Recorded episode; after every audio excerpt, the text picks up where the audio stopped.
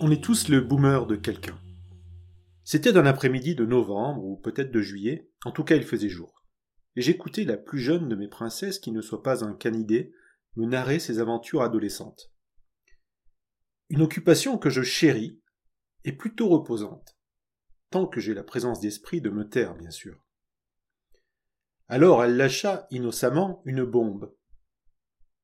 Les secondes, tu te rends compte, elles sont comme si alors que nous on était comme ça. La nouvelle génération, tu vois, c'est plus comme nous. Donc nous partagions ce moment père-fille lorsqu'elle prononça cette phrase qui ébranla les fondements du temple dont je suis le dieu, prêtre et ouaille, mon grand moi donc, pour me précipiter dans un océan de réflexion que j'abordais en nage indienne tout en caressant petit a les poils de la blanche barbe qui est mienne, ou petit b les poils de la blanche robe du meilleur ami de l'homme qui est mien, je ne me rappelle plus. Boomer est une attitude, peut-être même un style de vie. On n'est pas boomer parce qu'on a plus de 40 ou 50 ans, voire 51. Non, peut-être boomer qui veut. Mes enfants sont des boomers, les amis de mes enfants sont des boomers.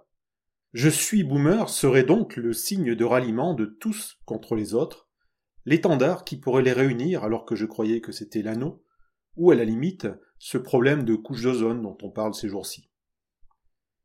Dans l'inconscient de mon collectif personnel, mais moi, sur moi et pas moi, occupé à jongler avec toutes les balles là-haut comme je l'ai lu dans euh, Psychopathie Magazine, une nouvelle génération ce n'était pas ça.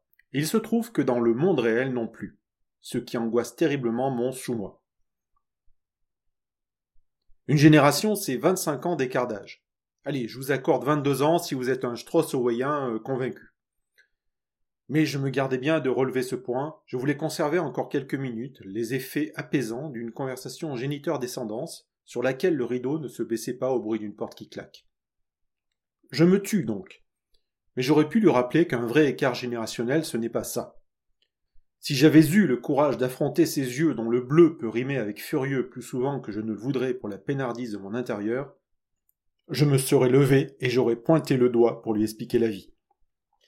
Mais je la laissais parler, non pas pour ne pas la froisser, ce qui fait partie de ma fiche de poste de la mission que je me suis attribuée, mais pour sauver les miettes d'un instant paisible dans la châtellerie à l'heure où les caractères s'affirment, entre 17 heures et 25 ans, il me semble.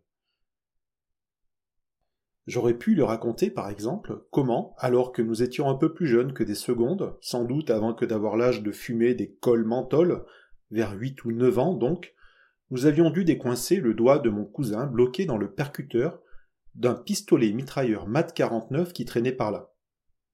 Alors que mon père, lui, avait dû au même âge sortir le doigt de son cousin à lui d'un pistolet automatique Luger P38 qui traînait par là. C'est ce qu'on peut appeler un vrai choc de génération. Le Luger n'ayant vraiment rien à voir avec le MAT 49, vous en conviendrez.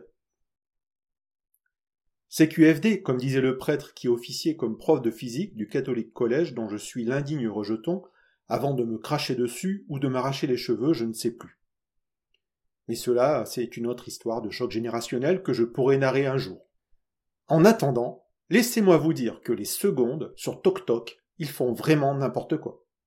Oh,